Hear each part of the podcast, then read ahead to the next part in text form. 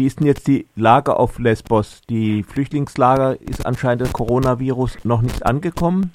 Genau, wir haben eigentlich eine Situation, dass wir bisher Glück hatten, aber natürlich alle darüber reden, was passiert eigentlich, wenn das Coronavirus dort ankommt. Da gibt es ja ein Camp hier zum Beispiel auf Lesbos, das Camp Moria, das für 3000 Leute ausgelegt ist. Dort sind 20.000 Menschen momentan und während alle anderen über Social Distancing, Hände waschen und Quarantänemöglichkeiten reden, ist es so, dass das im Camp Moria natürlich schlicht nicht möglich ist und die Leute sich viele Sorgen machen. Es hat ja da auch Initiativen von den Flüchtlingen gegeben, etwas zu unternehmen, aber ich glaube, beschränktem Wasser und beschränktem Platz ist da einfach nicht viel zu tun. Es ist natürlich auch in gewisser Weise hilflos, die Geflüchteten versuchen, sich bestmöglich auf diese Situation vorzubereiten, arbeiten mit den Hilfsorganisationen zusammen, machen Informationskampagnen, haben Masken für das Camp genäht und nähen jetzt weiter Masken für die ganze Inselbevölkerung. Aber am Ende ist es so, dass wir eben Abstand halten müssen, dass wir gucken müssen, wie können wir die Testkapazitäten ausbauen, wie können wir ja auch die medizinischen Kapazitäten auf der Insel erweitern. Und da ist bisher von staatlicher Seite viel zu wenig passiert. Und ich glaube auch, dass wir auf der Insel am Ende einfach keine Lösung finden. Das ist eben ein Camp für 3000 Menschen und wenn dort 20.000 Menschen sind, hat man ein Corona-Paradies, das man sich eigentlich in Europa nicht erlauben kann. Wie reagieren jetzt die griechischen Behörden genau? Die griechischen Behörden haben bisher nicht den Eindruck erweckt, dass sie ernsthaft an einer Lösung der Situation hier interessiert sind. Und das finde ich tragisch, weil es ja Bereitschaft von verschiedenen anderen EU-Mitgliedstaaten gibt, sich hier auch zu engagieren, Griechenland zu unterstützen. Aber es gibt eben die Taktik der griechischen Regierung zu sagen, wir wollen an den Außengrenzen die Menschen abschrecken, wir wollen dort humanitäre Notstände akzeptieren.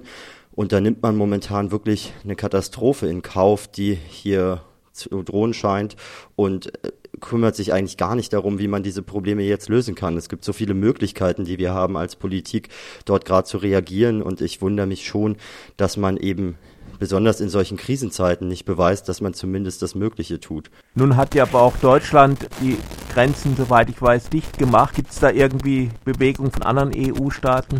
Ja, es gibt einige Staaten, die grundsätzlich bereit sind, äh, Menschen aufzunehmen, aber das wird seit Monaten diskutiert und man redet jetzt über Zahlen von zwölf EU-Mitgliedstaaten, die insgesamt bereit sind, 1600 Menschen aufzunehmen. Und das ist natürlich keine äh, substanzielle Lösung für die Katastrophe hier. Man muss eben schauen, wie kann man denn die Kapazitäten, die es in Mitgliedstaaten gibt, um Menschen dort in Quarantäne zu stecken, dann auch nutzen? Wie kann man auch Griechenland dabei unterstützen, dass sie hier dann etwas Rückenwind bekommen und diese Probleme auflösen?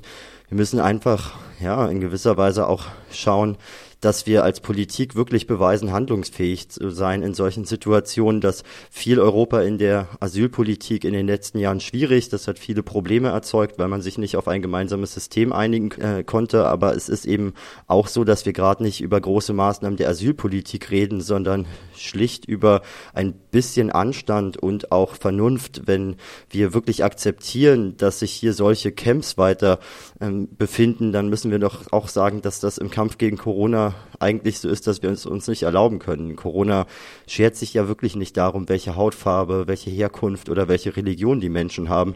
Also müssen wir eigentlich auch sagen, das betrifft uns alle und wir müssen auch Maßnahmen für alle ergreifen, damit sich dieses Virus nicht mehr ausbreiten kann.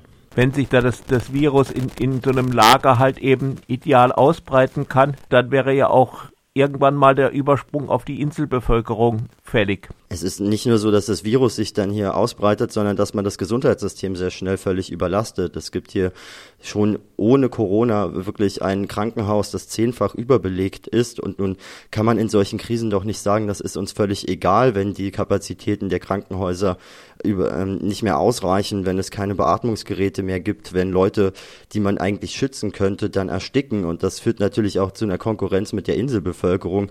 Aber ich finde auch, dass wir uns grundsätzlich mal fragen müssen, wie kommt man denn so durch diese Krise, dass man da nicht mit Egoismus durchgeht, sondern mit Zusammenhalt. Und wenn wir wirklich versuchen wollen, dieses Virus zu verlangsamen, damit unsere Systeme nicht überfordert sind, dann müssen wir solche Camps hier auf den Inseln, aber doch auch ähm, andere Camps auf dem Festland so gestalten, dass die Menschen dort Quarantänemöglichkeiten haben und sich nicht alle gegenseitig anstecken.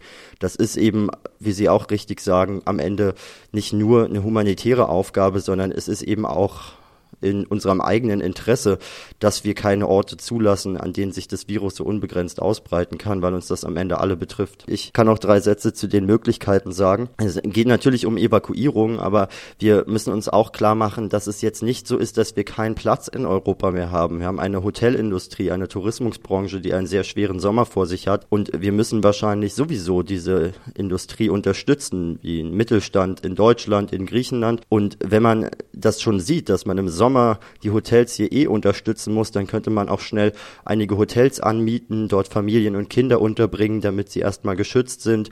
Man könnte Kreuzfahrtschiffe mieten, die auch leer stehen über den Sommer und dort Menschen unterbringen, ihnen Quarantänemöglichkeiten geben. Es gibt wirklich viele Möglichkeiten. Man muss sie einfach nur nutzen und nicht immer am Spielfeld stehen als Schiedsrichter und erzählen, was alles nicht geht. Wir brauchen in Europa wirklich jetzt ein paar Spielmacher, die beweisen, dass sie bereit sind, Probleme zu lösen. Und das erwarte ich auch von der der deutschen Bundesregierung.